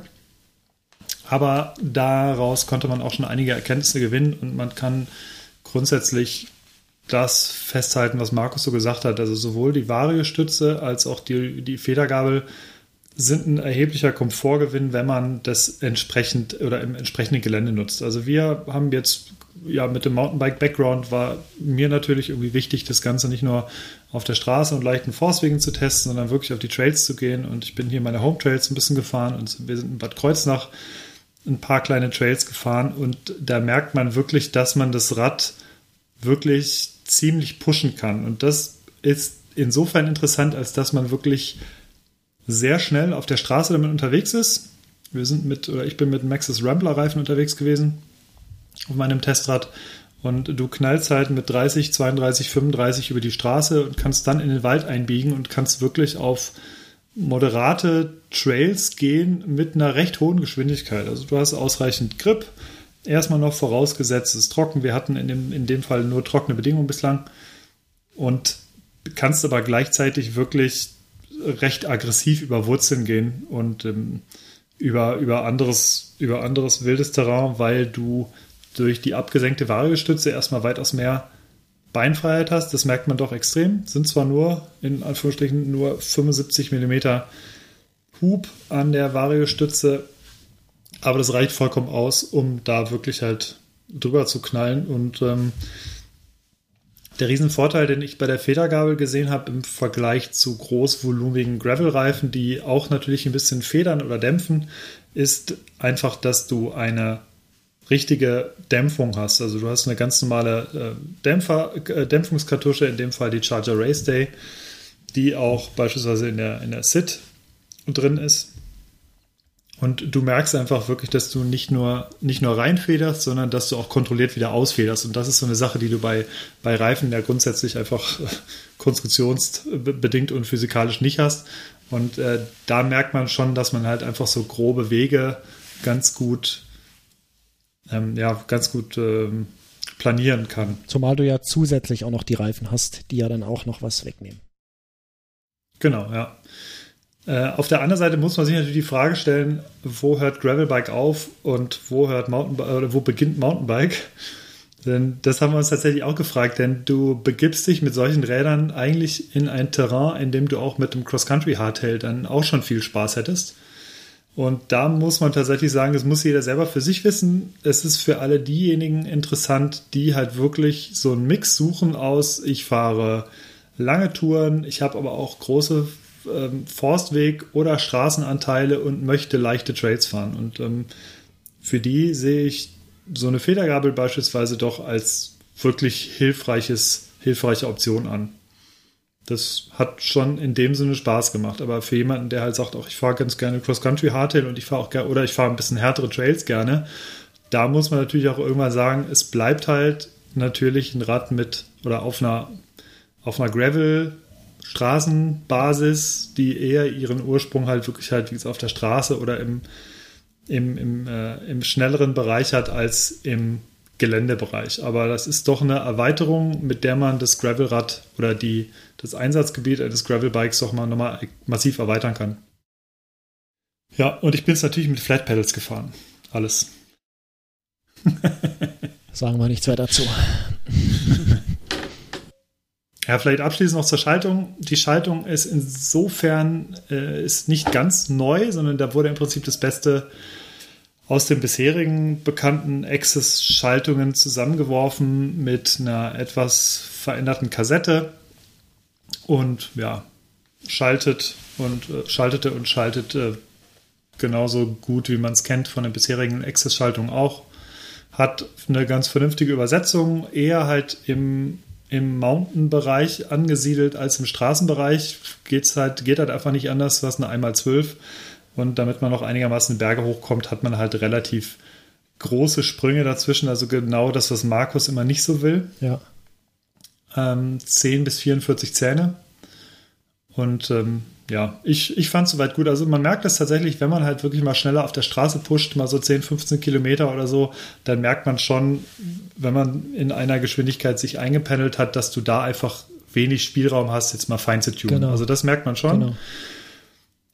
Auf der anderen Seite hast du, oder ich bin persönlich überhaupt kein Umwerferfreund. Das hatten wir sicherlich auch schon ein paar Mal in den, in den Podcasts, dass wir das, glaube ich, alle nicht mehr so wirklich sind. Aber dafür hast du halt wirklich, wenn es mal ein paar Stiche hochgeht, hast du wirklich diese 44er Kassette, die dich halt einfach da gut hochbringt. Ja, das äh, eigentlich soweit zu dieser Neuerung. Alles weitere erfahrt ihr natürlich bei Rennrad News und bei MTB News gleichermaßen. Jan hat da den Artikel geschrieben, hat da auch nochmal sehr, sehr viele Erkenntnisse zu gewonnen, eher aus Gravel und Rennradsicht.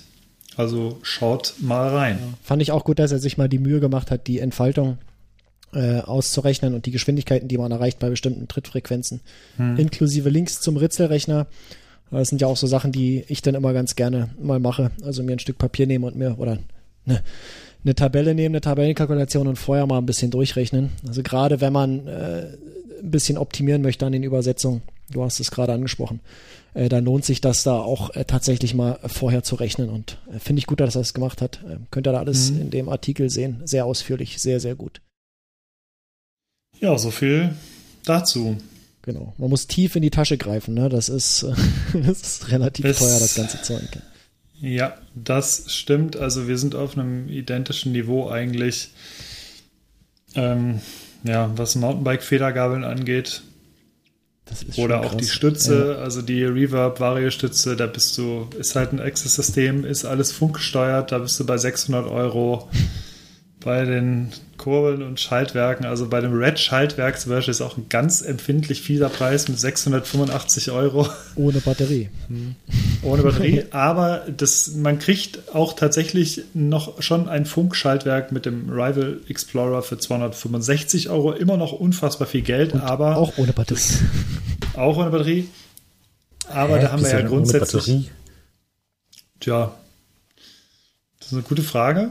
Bei der Vario-Stütze ist sie dabei. Vielleicht ist das auch, äh, vielleicht ist die Batterie auch dabei. Vielleicht ähm, hm. ist das hier auch ein Fehler, weiß ich nicht. Also sollte eigentlich wir, wir, schon dabei genau, sein, wir, die Batterie, oder? Wir erreichen das nach. Ähm, aber grundsätzlich muss man sagen, man ist äh, dafür, dass man Funktechnik hat, ist man mit dem Schaltwerk immerhin schon bei 265 Euro dabei. Ja, das ist, glaube ich, auch der Preis von der normalen äh, Rival, ne? von der Rennrad äh, AXS-Version. Ich glaube, der ist auch so in dem Dreh gewesen. Ja. Ja. Hm. ja, also es ist eine teure Geschichte, aber auf der anderen Seite muss man sagen, gerade diese, diese Funkgeschichte macht bei einem Rad bei der du nur ein, also einmal zwölf fährst, macht wahnsinnig viel Spaß. Das hat man jetzt wieder gemerkt, weil man alles perfekt besetzen kann.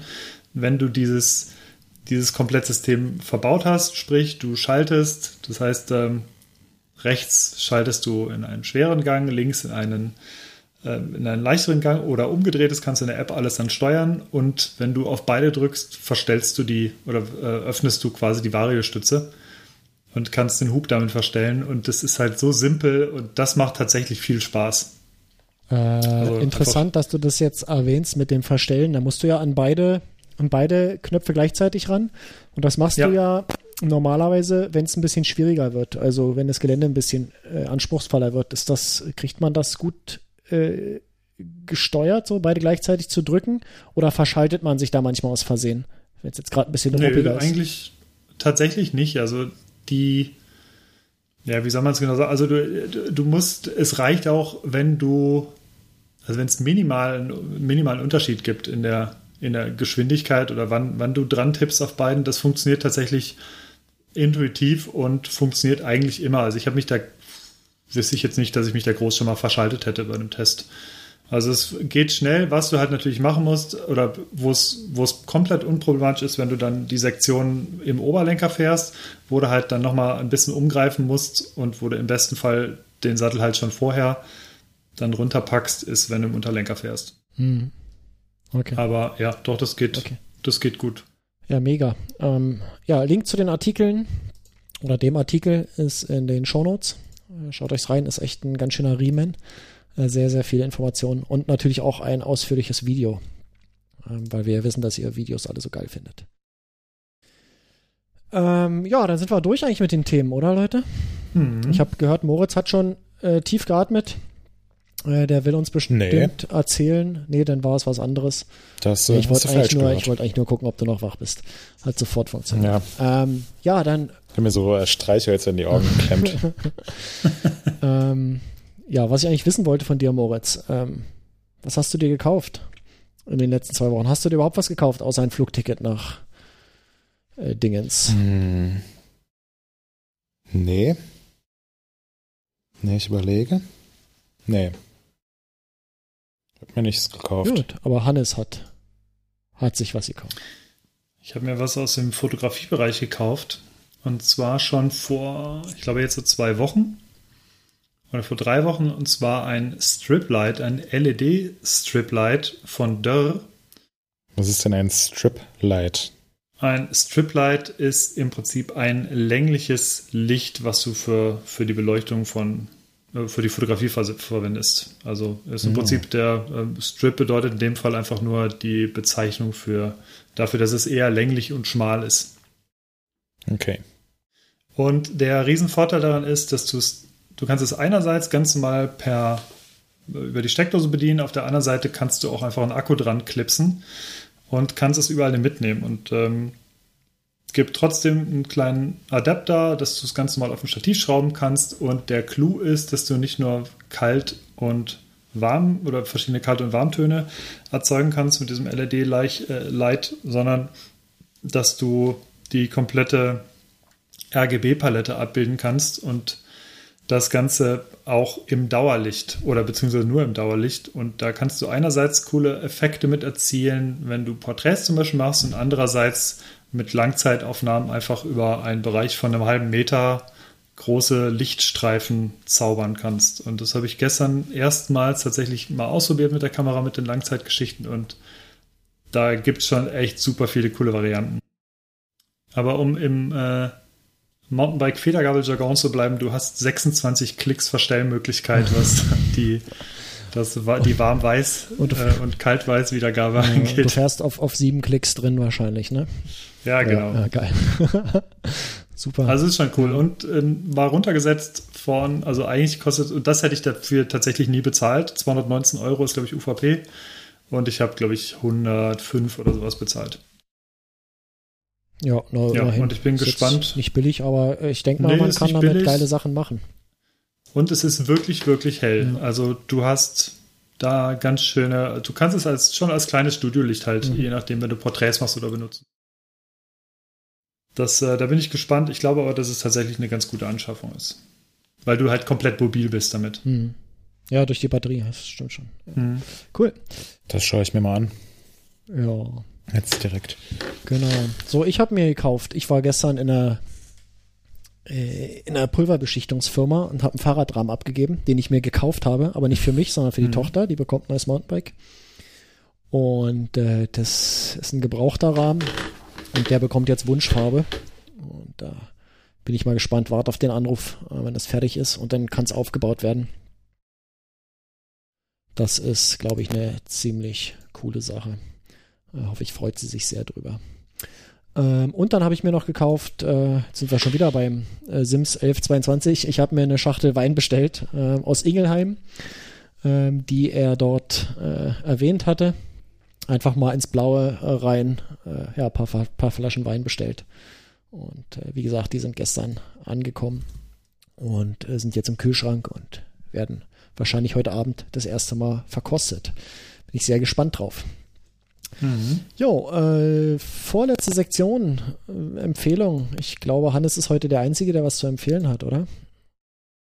Ja, ich möchte gern den sehr lustigen Instagram-Account Siegfried und Joy empfehlen. Das sind zwei Zauberer aus Berlin, die Ah, davon habe ich schon gehört.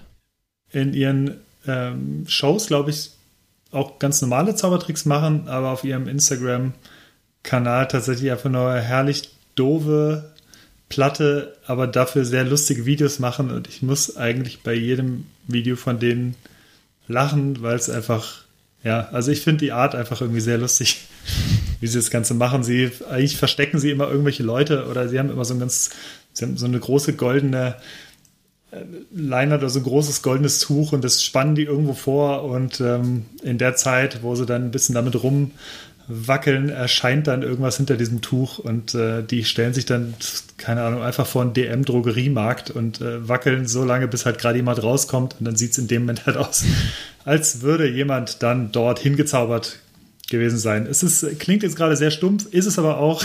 also guckt einfach mal rein. Ja. Ähm, und äh, ja, also Siegfried und Joy, sehr zu empfehlen. Ich dachte, du empfiehlst Hubi und Horst. ja, Hupsi und Horst. Hupsi und Horsti. ja, genau. genau, das ist natürlich, ja, äh, das, das kannst du gleich empfehlen, äh, Markus. Genau. Da, da ich ja keine andere Ähm. Empfehlung dabei hatte, werde ich das machen. Warst du fertig eigentlich, oder? Nee, ich habe noch Ah, eine okay. kurze Sache und zwar geht es da auch mal wieder um Moritz Zimmermann. Denn Ach die ja. dritte Staffel von How to Sell Drugs Online Fast ist draußen. Natürlich wieder mit dem Hauptdarsteller Moritz Zimmermann, der in der Serie so heißt. Und die ist wieder sehr empfehlenswert. Vielleicht sogar die beste Staffel von allen dreien bisher. Äh, hatten wir in der letzten, in der letzten Folge schon die Empfehlung. Hatte nämlich der Tom Oh, hatte das auch leid. geguckt. Ähm, Ah. Ist aber in Ordnung. Ähm, du hast ja nicht, hast ja wahrscheinlich die Episode nicht gehört, ne? Dun, dun, Noch nicht, nein. ja. Ähm, schade, ich hatte das mal, ich hatte es in der letzten Folge, habe ich es geschafft, das pünktlich einzuspielen, aber ja. genau. Sehr cool. Okay, ich schließe mich gleich an mit meiner Empfehlung, die ich eigentlich nicht hatte, aber die mir gerade einfiel, nachdem Hannes mich draufgestupst hatte. Äh, Hupsi und Horsti 2.0 äh, gibt's bei Instagram, ist sehr lustig. Ich habe es verlinkt, äh, könnt darauf klicken in den Shownotes. Ähm, sehr lustig. Gut, Moritz, dir noch was eingefallen? Nee, ich schaue mir gerade Siegfried und Joy an. Ah, okay. Ja. Okay, cool. Alles klar, Leute. Dann sind wir eigentlich am Ende. Wir klären noch schnell, wie es Bier war. Hannes fängt an, wie immer. Das glutenfreie Bitburger war für ein glutenfreies Bier tatsächlich ganz gut trinkbar. Und das Pale Ale von Brewdog fand ich erstaunlich schwach, muss ich sagen. Ich fand insgesamt ganz lecker, aber es war mir doch ein bisschen dünne, wenn man es mit ein paar anderen Pale Ales vergleicht und vor allem mit den IPAs von Brewdog. Deswegen, das fand ich, äh, war trinkbar, aber ich hätte mir mehr erwartet, muss ich sagen. Ist doch aber okay. Äh, gibt Schlimmeres, sagen wir mal so. ähm, Moritz. Ähm, ja, ich fand's, äh, fand's lecker. Also konnte man wirklich hervorragend trinken. Ähm, gutes Pilz, gutes Day-Drinking-Bier. Es hat geschmeckt. Ja, ich würde dazu einfach Ja, sagen. allem- Ach so, schön. Ich dachte, du Also wärst die, fertig. äh, ja, vor allem die feinherbe Note durch die Hallertauer, äh, Hallertauer Tradition, die, Aroma. die konnte man definitiv ähm, so im vorderen rechten Zungendrittel ähm, ernaschen. der, der gute Aromahopfen, ja.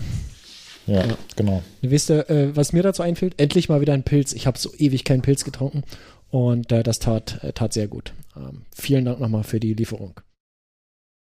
Ja, danke auch von mir. Gut, und damit haben wir's. Es hat auch wieder lange gedauert, anderthalb Stunden. Ähm, feinste Downhill World Cup Unterhaltung hier bei uns im allerbesten Podcast. Wir hören uns in zwei Wochen wieder, oder? Machen wir das? Machen wir, oder? Das machen wir. Ja, mal gucken, wie wir das Wochen hinkriegen mit WM. Muss ich vielleicht von On the Road Na, das wäre berichten. das Ja. wäre doch auch mal was. Ähm, Ja. Wir geben uns ganz doll Mühe, dass wir äh, pünktlich wieder da sind. Und ich würde sagen, bis dann. Macht's Jo. gut. Schön war's mit Ciao. euch. Ah, ich fand's Macht's auch gut. gut. Ciao. Jo. Tschüss.